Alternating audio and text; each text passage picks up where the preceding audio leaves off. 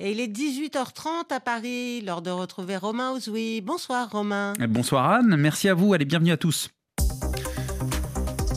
Dans 30 minutes, RFI Soir, ce jeudi, juste après le, journal de Marion Casanov, l'Iran, l'Iran où euh, la campagne pour les élections législatives du, 1er mars a officiellement débuté ce jeudi. Alors le symbole est fort car ce sera le premier scrutin national depuis la mort de Marsa Amini pour port non approprié du voile. Mais derrière ce symbole, peu d'enjeux à attendre de ce scrutin, nous dira notre expert. Notre dossier consacré à, l'Ukraine, nous sommes désormais à, à deux jours du deuxième anniversaire de l'invasion russe et nous serons dans un centre de Lviv, dans l'ouest de l'Ukraine, qui accueille les, blessés de guerre les plus sérieux. Et puis nous évaluerons les conséquences environnementales, toujours en, Ukraine. Sept mois après la destruction du barrage hydroélectrique, souvenez-vous de Karovka, une catastrophe environnementale, avait alors estimé le, le gouvernement ukrainien. Dans une heure, 19h30 ici à Paris, Afrique Soir, la première édition, ce sera avec Sylvie Berruet. Mais pour l'heure, c'est votre débat. Le débat du jour. Romain Ozoui. L'agriculture est au cœur de l'actualité en ce moment. Alors il y a eu ces dernières semaines la crise aiguë qui s'est traduite par de nombreux barrages en France et en Europe. Et il y a, à partir de samedi, le Salon international de l'agriculture qui s'ouvre à Paris. Notre question ce soir, peut-on parvenir à la souveraineté agricole. Car c'est le souhait du Premier ministre français Gabriel Attal qui veut inscrire cet objectif dans la loi. Puis d'abord, est-ce qu'il faut atteindre cette souveraineté agricole? Pourquoi? Et est-ce que pour nourrir la France, il faut fermer à tout prix le robinet des importations? Enfin, est-ce que la, souveraineté agricole permettra aux agriculteurs de vivre de leur métier? Soyez les bienvenus dans le débat du jour. Le débat du jour sur RFI. Et pour répondre à, ces questions, nos trois invités, d'abord à mes côtés en, studio, Thierry Pouche, bonsoir. Bonsoir. Vous êtes économiste, chef du service études et prospective de l'organisation Chambre d'agriculture France, chercheur associé au laboratoire Regard de l'université de, de Reims, Champagne-Ardenne, c'est dans l'est de la France. Harold Levrel, bonsoir. Bonsoir. En ligne avec nous, professeur d'économie écologique à AgroParisTech, chercheur au, au CIRED, le Centre international de recherche sur l'environnement et le développement. Notre troisième invité en ligne avec nous, Pierre-Marie Aubert, bonsoir. Bonsoir. Ingénieur agronome, directeur du programme politique agricole et alimentaire à l'IDRI, l'Institut du développement durable et, des relations internationales. Merci vous trois d'avoir accepté l'invitation du, débat du jour sur RFI. Alors on va commencer par bah, la définition des termes. La souveraineté agricole, ça veut dire quoi? Euh, On va essayer d'être le plus concret possible. Je vous regarde, Thierry Pouche. Euh, est-ce que souveraineté agricole, c'est la capacité à se nourrir? La souveraineté euh, agricole et alimentaire, c'est une décision qui est prise par un certain nombre d'acteurs, en principe des acteurs euh, politiques, euh, de façon à euh, développer un processus de production qui aboutit justement à une sorte d'autosuffisance. On peut replacer ça lorsque la politique agricole commune a été instaurée au début des années 60. L'Europe des six a inscrit dans ce texte un article euh, qui visait à tendre vers cette autosuffisance. Donc on peut considérer que c'était une décision qui a été prise de façon coordonnée entre les six États membres, mais souverainement, de façon à euh, faire cheminer les six États membres du marché commun vers un objectif de production et d'autosuffisance alimentaire. Alors il faut bien préciser que ce n'était pas dans la globalité des filières. Mmh. Il y avait un certain nombre de priorités en particulier euh, les productions céréalières, euh, la viande bovine, la production laitière, le sucre, euh, qui étaient des filières qui étaient soutenues par des dispositifs de prix d'intervention, c'est-à-dire de prix de soutien, mmh. euh, et qui permettait donc de développer un peu la production, avec parallèlement évidemment tout un tas de techniques de, production, avec un grand recours au machinisme agricole, aux intrants, etc. Mais l'idée est bien là, c'est de définir politiquement un objectif qui permet de nourrir une population et d'atteindre l'autosuffisance. Donc la souveraineté agricole, cet objectif-là, c'est l'autosuffisance c'est de nourrir une population, mais ce qui ne voulait pas dire dans le cadre de l'Europe, et aujourd'hui parfois il y a un peu de confusion, que l'Europe s'empêchait d'importer. L'Europe a simplement mis à l'importation une préférence communautaire, c'est-à-dire qu'elle privilégiait les productions intérieures et qu'elle mettait des droits de douane suffisamment élevés pour les produits qui venaient de l'extérieur, de façon à dissuader l'entrée de ces produits sur le territoire européen et à favoriser donc les productions des six États membres. L'autosuffisance, euh, aujourd'hui, la France, est-ce qu'elle peut être autosuffisante? Est-ce qu'elle elle, est, autosuffisante? Elle l'est. Donc la souveraineté agricole, ça y est, elle est atteinte. Alors après, il faut regarder, parce qu'il y a des contrastes selon les filières. Si vous prenez la viande ovine, nous ne sommes pas autosuffisants, puisqu'on est aux alentours de 50% à peu près. Euh, si vous prenez euh, les protéines végétales, c'est-à-dire celles qui sont destinées en particulier l'alimentation du bétail, nous ne sommes pas autosuffisants, nous ne produisons pas suffisamment de protéines végétales. C'est d'ailleurs l'un des objets de, la discussion depuis de très longues années. En revanche, si vous regardez euh, en céréales, c'est-à-dire en blé, en orge, euh, en maïs, en, production laitière, euh, en sucre, nous sommes largement au-dessus des 100%. Donc il y aura un équilibre qui pourrait se faire entre import et exportation qui permettrait cette autosuffisance. Voilà, globalement, quand vous regardez la, la courbe d'auto-approvisionnement de la France, c'est à peu près à parité entre des secteurs qui sont historiquement en retrait, des secteurs qui étaient euh, dans l'autosuffisance, mais qui ont basculé dans une forme de dépendance, c'est le cas de la volaille par exemple, euh, et des secteurs qui sont euh, historiquement et structurellement excédentaires, puisque pour prendre le blé par exemple, on est à 200%, ce qui explique que la France exporte la moitié de sa production en moyenne. Ouais, le, système import-export fonctionne effectivement très fortement en France. Il y a un poulet sur deux qui provient de l'étranger mhm. en France. et un constat global rapidement sur l'Europe concernant ah, cette autosuffisance au niveau européen Après, j'aimerais donner la parole à Pierre-Marie Nous, nous sommes autosuffisants. L'Europe est la, première puissance exportatrice mondiale, euh, devant les, les États-Unis maintenant depuis plusieurs années. Donc, il n'y a, pas de de difficultés. Après, on revient toujours sur ces secteurs comme les, protéines végétales qui nous posent un certain nombre de problèmes, mais qui sont liés là aussi à des décisions qui ont été prises dans le passé et que certains euh, souhaiteraient, depuis les années 70 et encore plus aujourd'hui, euh, réduire de façon à dépendre un peu moins euh, de, des protéines végétales en provenance de l'extérieur.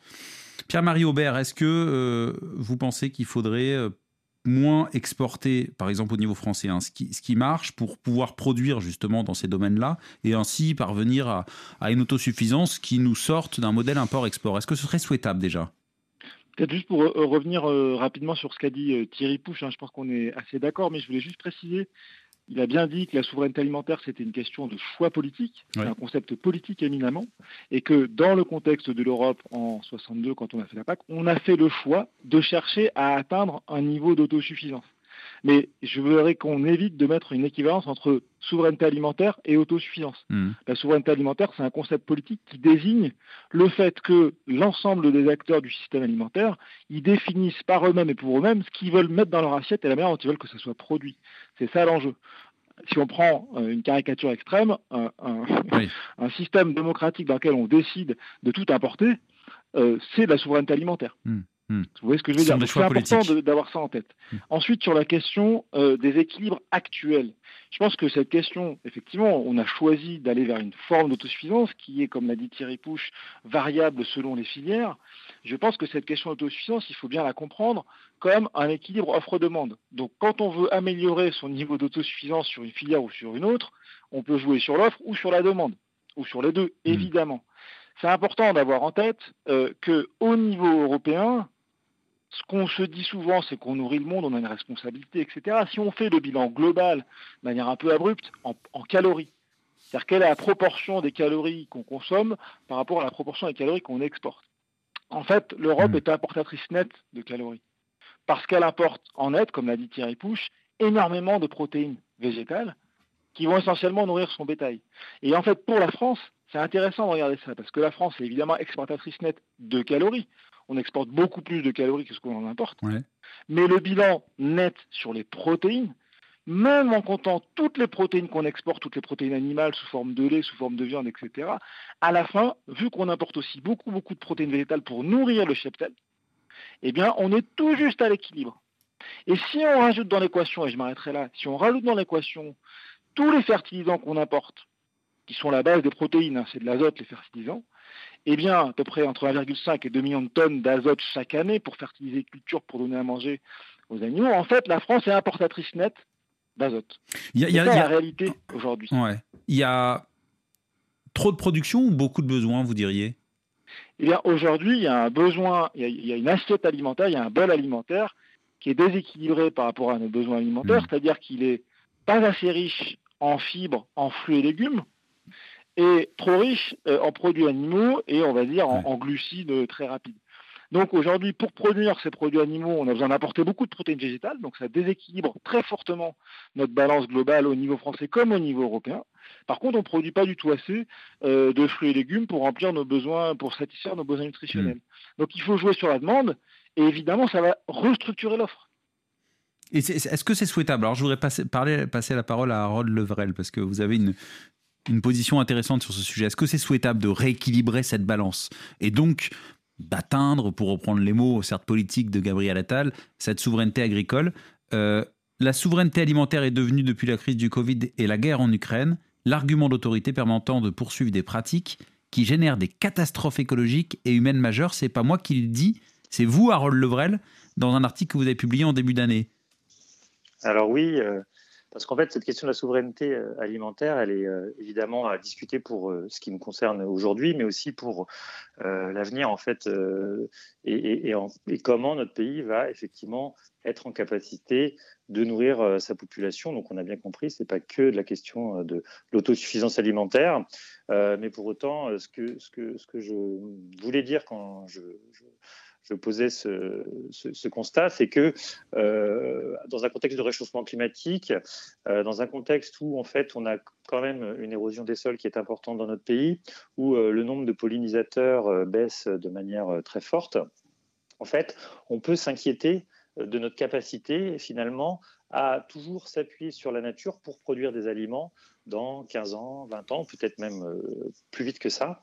Et euh, que de ce point de vue-là, en fait, le modèle, euh, qui est bon, un modèle productiviste, hein, qui a eu sa fonction historiquement, il n'y a rien à dire là-dessus, et il n'est pas question de revenir sur l'idée qu'il faut avoir des systèmes qui soient productifs, mais que cette productivité, il faut peut-être commencer à la conjuguer avec des questions qui touchent à, l'eau, qui touchent mmh. aux enjeux climatiques, à la fertilité des sols, aux enjeux climatiques, parce qu'en fait, il y a une question de résilience aussi de nos modèles dans un contexte de changements globaux, d'augmentation des variabilités euh, naturelles.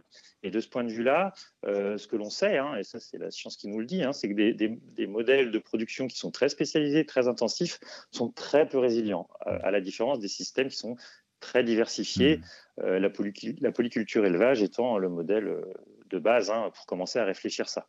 L'objectif de souveraineté agricole, il n'est pas écologique non, pas du tout. Tel mmh. qu'il est formulé aujourd'hui, c'est même euh, évidemment tout l'inverse, hein, comme on l'a vu.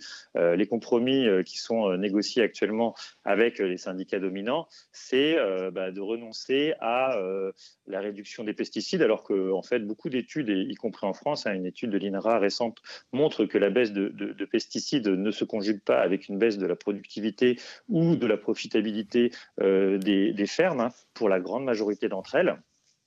Euh, l'étude elle est très précise de ce point de vue-là. Hein. elle nous indique qu'on pourrait euh, avoir en fait une baisse de 42% de l'usage des pesticides sans que euh, la productivité ou la profitabilité ne baisse dans 60% des fermes étudiées. Ça, ça touche 946 fermes qui ont été étudiées en France. Et ça veut dire que en fait, la négociation aujourd'hui, elle se joue pour certains acteurs qui sont dépendants effectivement à ces produits, hein, pour ne pas les nommer, les grands céréaliers. mais on, honnêtement, euh, c'est une très mauvaise manière de discuter la souveraineté alimentaire. Hmm. Thierry Pouche, vous avez entendu les arguments environnementaux d'Harold Levrel. Pourquoi est-ce qu'il faudrait parvenir dans ce contexte-là à cette souveraineté euh, agricole souhaitée par la France aujourd'hui? Il n'est pas question d'opposer euh, l'activité productive, comme ça a été rappelé, aux enjeux environnementaux.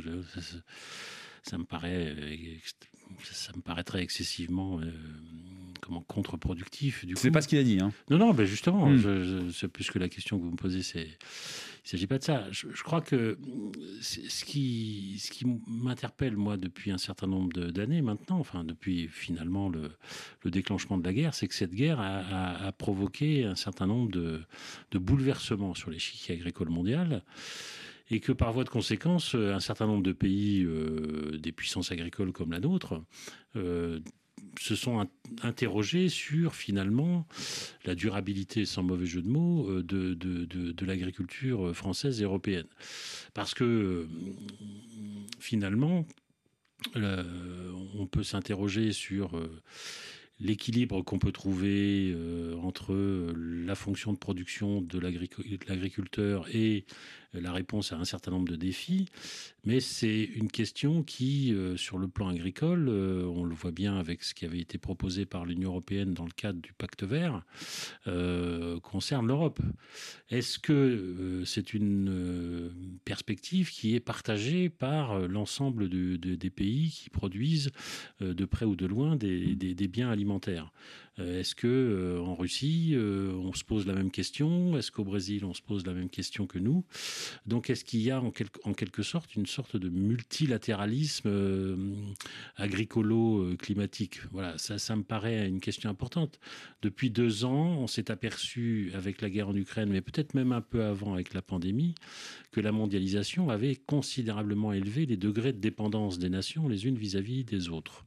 Et que par voie de conséquence, euh, il suffit de regarder euh, l'Allemagne, par exemple, dans le domaine industriel, le fait qu'elle se soit aperçue et qu'elle ait même organisé ça dans le passé, hein, euh, avec un partenariat avec la Russie, elle s'est aperçue qu'en cas de choc militaire, eh bien, euh, elle pouvait risquer des ruptures d'approvisionnement. C'est là où vous, avez, vous allez évoquer le terme sécurité alimentaire.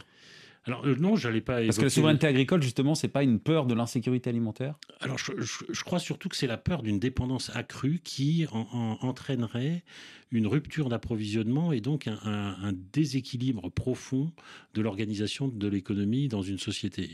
On hmm. peut prendre le cas de l'Allemagne, mais. Mais est-ce que c'est une peur fondée?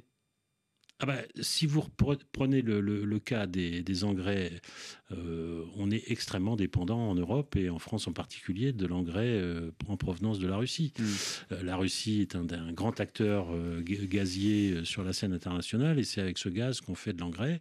donc il y, a, eu une prise de conscience que effectivement, à force de devenir dépendant, eh bien on pouvait risquer des, ruptures et qui pouvaient entraîner des, des conséquences conséquences fâcheuses. Donc je pense qu'il y a eu une prise de conscience là-dessus. Euh, alors qu'elle soit fondée ou pas, et je pense que l'histoire nous, nous, le dira, mais il me semble que dans plusieurs euh, États membres de l'Union européenne, et à commencer encore une fois en Allemagne, alors peut-être moins sur l'agriculture parce qu'ils sont très déficitaires, hein, c'est le premier déficit commercial agroalimentaire, mais sur leur industrie, ils ont euh, pris conscience qu'ils étaient trop dépendants. Mmh. En France aussi, par rapport à la santé, par exemple, les médicaments, il y a, ce, réflexe, il est voilà. dans de nombreux secteurs je pense que la pandémie et la guerre ont constitué deux chocs suffisamment puissants pour que les, euh, les, les, États et un certain nombre d'acteurs puissent euh, reconsidérer leur position sur la mondialisation. Je reviens aux arguments d'Harold Levrel, notamment quand il a évoqué euh, l'utilisation actuellement des, des, pesticides qui prévaut dans l'agriculture traditionnelle, conventionnelle, intensive. Est-ce que la souveraineté euh, agricole, pour y parvenir, euh, finalement, ça entretiendrait pas encore plus ce modèle euh, d'agro-intensivité duquel l'Europe veut sortir avec, par exemple, le pacte vert, vous l'avez cité. Alors, moi, il me semble que dans la situation dans laquelle nous sommes, nous, nous, sommes rentrés dans une contradiction terrible entre des aspirations qui ont été définies dans un document, le pacte vert en 2019, mais qui, quelques années après, se heurte à, ces chocs avec effectivement euh, la possibilité, alors encore une fois fondée, pas fondée, etc., la possibilité de finalement euh, tomber dans des ruptures d'approvisionnement euh, en, en, intrants, de produire un peu moins par voie de conséquence, et donc tout s'est enchaîné. Et on, voit bien que finalement, ce pacte vert a alors j'allais dire échoué, c'est peut-être pas encore le, cas, mais en tout cas, il a été fortement ralenti. On sent bien qu'il y a des, contestations sur ce document dans sa dimension agricole, hein, euh, dans plusieurs États membres. Euh, donc là, on est arrivé à, on est presque au milieu du guet. On est dans une situation extrêmement contradictoire. Euh, il y a pratiquement pas ou plus d'unanimité entre les États membres sur ce projet-là. Et donc, il me semble que euh, quand on est dans une situation pareille, euh, ben, il faut tenir compte du contexte et peut-être réexaminer le contenu du texte hmm. En fonction de ce contexte, sans pour autant euh, forcément abandonner les hmm. objectifs qu'on avait, mais peut-être les reformuler, les reconsidérer, les adapter au contexte euh, actuel. Hmm. Parce qu'encore une fois, euh, cette guerre en Ukraine, elle a bouleversé les choses et la Russie a un appétit féroce pour conquérir les marchés. Hein. C'est une lecture de la situation actuelle et Pierre-Marie Aubert va peut-être en avoir une autre. RFI, le débat du jour. Notre question ce soir, peut-on parvenir à la souveraineté agricole? C'est euh, l'objectif de la France. Gabriel Attal, le Premier ministre, a, tenu hier une conférence de presse pour détailler le, contenu du nouveau projet de loi agricole dans lequel il entend inscrire cet objectif de souveraineté agricole, de souveraineté alimentaire. Mes trois invités, Thierry Pouche, que l'on entendait économiste, chef du service études et, prospectives de l'organisation Chambre d'agriculture France, chercheur associé au laboratoire Regard de l'université de Reims-Champagne-Ardenne, Harold Levrel, professeur d'économie écologique à AgroParisTech, chercheur au CIRED, le Centre international de recherche sur l'environnement et le développement, et Pierre-Marie Aubert, à qui je vais donner donc la parole comme prévu à présent, ingénieur agronome, directeur du, programme politique agricole et alimentaire à l'IDRI, l'Institut du développement durable et des relations internationales. Qu'en pensez-vous euh, euh, de ce que vient de dire Thierry Pouche euh, quand il notamment il remet en cause entre guillemets le, pacte vert et pour savoir si finalement est-ce qu'on prend avec ce pacte vert la, bonne direction agricole par rapport aux, objectifs fixés, notamment par exemple cette souveraineté agricole fixée par, par la France.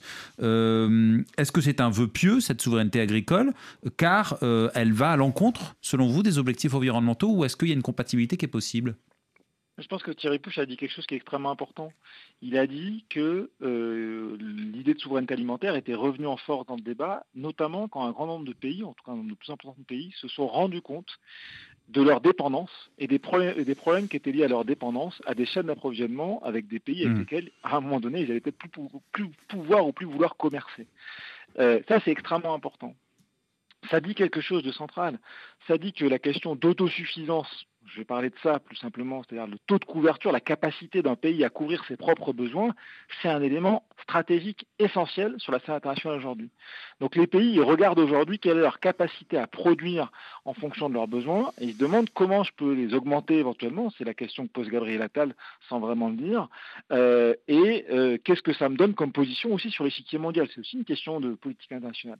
Je pense que derrière ça, il y a un point qu'on alors Harold Devray l'a mentionné aussi, hein, mais qui est essentiel, c'est que derrière cet enjeu de souveraineté alimentaire, l'enjeu de la production est central. Et si cet enjeu de la production est central, il faut qu'on la pose en termes de capacité de production de long terme. Et la capacité de production de long terme, elle a à voir avec, on va dire, la configuration de notre système agricole par rapport au choc biodiversité, climat, ressources en eau, générationnel aussi en termes de mode de production qui vont arriver. Et donc, il me semble que dans l'équation telle que la pose aujourd'hui Gabriel Attal et le gouvernement français en général, il y a un manque criant dans l'équation. Vous n'avez pas, dans le discours d'hier de Gabriel Attal, il n'y a pas une seule fois le mot changement climatique. Il n'y a pas une seule fois le mot biodiversité. Il n'y a pas une seule fois le mot ressources en eau. Et donc, on se demande dans quel monde on vit. Surtout pour le, secteur, le secteur de l'agriculture, qui est quand même en, première ligne face au changement climatique. Bien sûr, si on veut produire demain, il faut des agroécosystèmes résilients et productifs. Évidemment que la productivité, elle est centrale, mais c'est une productivité qui doit être bâtie sur la nature et pas contre la nature. Donc je ne vois pas d'incompatibilité évidemment entre souveraineté alimentaire ou autosuffisance et transition agroécologique, mais il faut la construire, il faut prendre le problème dans le bon sens et pas à l'envers. mais sauf que ça veut dire plus d'aide, ça veut dire parce que par exemple, mettons, on va développer le bio. Est-ce que aujourd'hui les cultures, est-ce que les agriculteurs sont prêts pour? Est-ce que les aides sont au rendez-vous? Alors, vous avez tout à fait raison de le pointer. Ce qu'on raconte dans un, dans un édito qui est sorti aujourd'hui sur la question, c'est que l'ambition qui avait été fixée par le pacte vert sur la partie agricole stricto sensu, c'est-à-dire réduire les pesticides, réduire l'azote minéral, réduire les, les antibiotiques pour les animaux, etc., ces changements-là, ils supposent des transformations d'ampleur à l'amont et à l'aval de l'agriculture. Dit autrement, ce n'est pas une question agricole-agricole, c'est une question industrielle, c'est une question sociétale aussi de qu'est-ce qu'on met dans l'assiette. Et si on continue à raisonner en termes de qu'est-ce qu'on donne aux agriculteurs, comment on simplifie les aides, etc., on s'en sortira pas. Il faut poser la question de manière beaucoup plus générale et se demander de quelles industries on a besoin pour faire en sorte que l'agriculteur ait un marché derrière et ils aient des bonnes ressources en amont. Euh, Voilà, c'est comme ça qu'il faut hmm. poser le problème. Et Thierry Pouche rapidement, parce qu'Harold Levrel aussi souhaite réagir. Je voulais juste dire que ce que, ce que dit Pierre-Marie Aubert est, fondamental, parce qu'on on on touche du doigt là une espèce de conflit de temporalité entre des réponses qu'on doit apporter aujourd'hui depuis la guerre, qui sont des réponses étalées sur le court terme, et des objectifs qui, comme ça vient d'être rappelé, sont inscrits dans le long terme. Et c'est là la grande difficulté euh, dans laquelle nous sommes, c'est que les réponses politiques sont souvent sur une temporalité courte, alors que euh, les enjeux, les défis sont plutôt sur une temporalité longue. Harold Levrel, si on devait résumer euh, l'enjeu de ce débat, est-ce que c'est, parce qu'on pose la question, est-ce qu'on peut parvenir à une souveraineté agricole. Est-ce que c'est bah, souveraineté agricole et donc avec une agriculture avec des pesticides Ou bien on continue le système aujourd'hui euh, d'import-export qui régit la France, qui régit l'Europe euh, et on tend vers une agriculture propre, davantage en adéquation avec les objectifs climatiques? Oui, bah, euh, oui, disons que c'est d'un point de vue économique, en fait, on sait aujourd'hui hein, que l'agriculture conventionnelle génère des coûts pour la société qui dépassent largement euh, les bénéfices qui sont associés à l'hyperproductivisme. Hein, pour un chiffre parmi beaucoup d'autres, hein. on, dépense entre 500 millions et 1 milliard aujourd'hui euh, pour traiter l'eau qui est polluée aux pesticides de synthèse. Bon, voilà, ça c'est un exemple euh, qui nous montre que c'est pas de demain dont, on parle quand on parle de problèmes aujourd'hui systémiques associés à un, modèle agricole particulier. Et par ailleurs, ce modèle agricole peut évoluer. Euh, comme il a déjà été dit en, début d'émission, euh, aujourd'hui, on est en surproduction, si on peut dire ça comme ça, euh, pour ce qui concerne les céréales. Et il ne serait pas totalement impossible de réduire cette production des céréales pour augmenter la production maraîchère, fruits, légumes, pour lesquels on est, on est plutôt déficitaire en termes d'import-export. Euh, mais le point là-dedans, c'est qu'il faut qu'il y ait une volonté politique, en fait. Euh, la volonté politique, c'est des choses très concrètes. Hein. C'est euh, de donner plus d'aide aux agriculteurs bio qui, malgré ce qu'on dit, en fait, ont un très bon niveau de productivité pour, bah, justement, hein, le maraîchage, ça marche très bien. Les céréales, c'est vrai que c'est plus difficile, mais il y a aussi des progrès qui sont menés qui sont réalisés dans ce secteur. Euh, et ça, en fait, euh, il n'y a pas cette volonté aujourd'hui en France. Juste un chiffre aussi hein, pour montrer ce manque de volonté français. Euh, un, un, exploitant céréalier en France bio touche 30% de moins de subventions par unité agricole qu'un céréalier conventionnel. En Allemagne, c'est totalement l'inverse. Pardon un céréalier bio va toucher plus 50% de subventions par unité de travail agricole. Ça, c'est la même politique agricole commune, c'est deux pays différents qui ont des décisions différentes sur la manière d'allouer ces aides.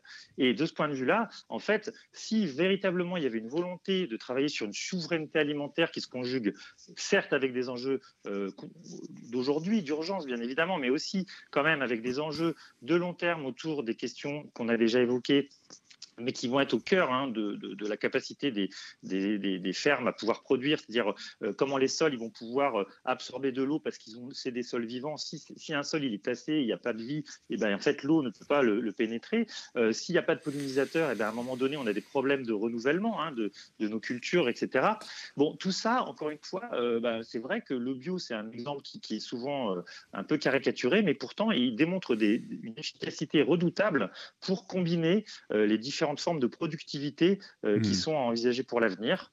Donc euh, euh, là, c'est quelque chose de concret hein, qui peut être mis sur la table. Malheureusement, on le voit bien, ce type de discours n'a évidemment aucun, aucune chance, aucune chance de, passer, hein, parce qu'on est quand même sur des négociations qui sont tenues par un certain nombre d'acteurs qui ont des rentes de situation depuis des décennies et qui ne veulent pas perdre leur rente. Et ça, on peut le comprendre. Mais à un moment donné, c'est là que, que, des choix politiques doivent être pris. C'est OK, ça a fonctionné comme ça. L'avenir, ça peut plus être celui-là parce qu'on est dans des impasses sur un certain nombre de dossiers. Voilà quoi. Hmm. En tout cas, ce qu'on retient, euh, car vous n'avez pas tous le même avis sur la direction à prendre euh, vers ou pas euh, cette souveraineté agricole, mais en tout cas, je pense que vous êtes tous d'accord pour dire que ça dépend de choix politiques et le danger, c'est que les choix politiques, évidemment, sont volatiles puisqu'ils dépendent du pouvoir en, place. Et évidemment, c'est très culturel. C'est pas pareil en Allemagne où euh, le bio est davantage euh, valorisé, aidé euh, qu'en France, nous disait Harold Levrel. Merci beaucoup, Harold Levrel, professeur d'économie écologique à AgroParisTech, chercheur au, au CIRED. Merci beaucoup, Thierry Pouche, économiste, chef du service études et, et prospective à l'organisation Chambre d'agriculture France. Et merci à Pierre-Marie Aubert, ingénieur agronome, directeur du programme politique agricole et alimentaire à l'IDRI. Florence Ponce à la préparation de ce débat. Merci à elle. Et dans quelques instants, c'était RFI Soir.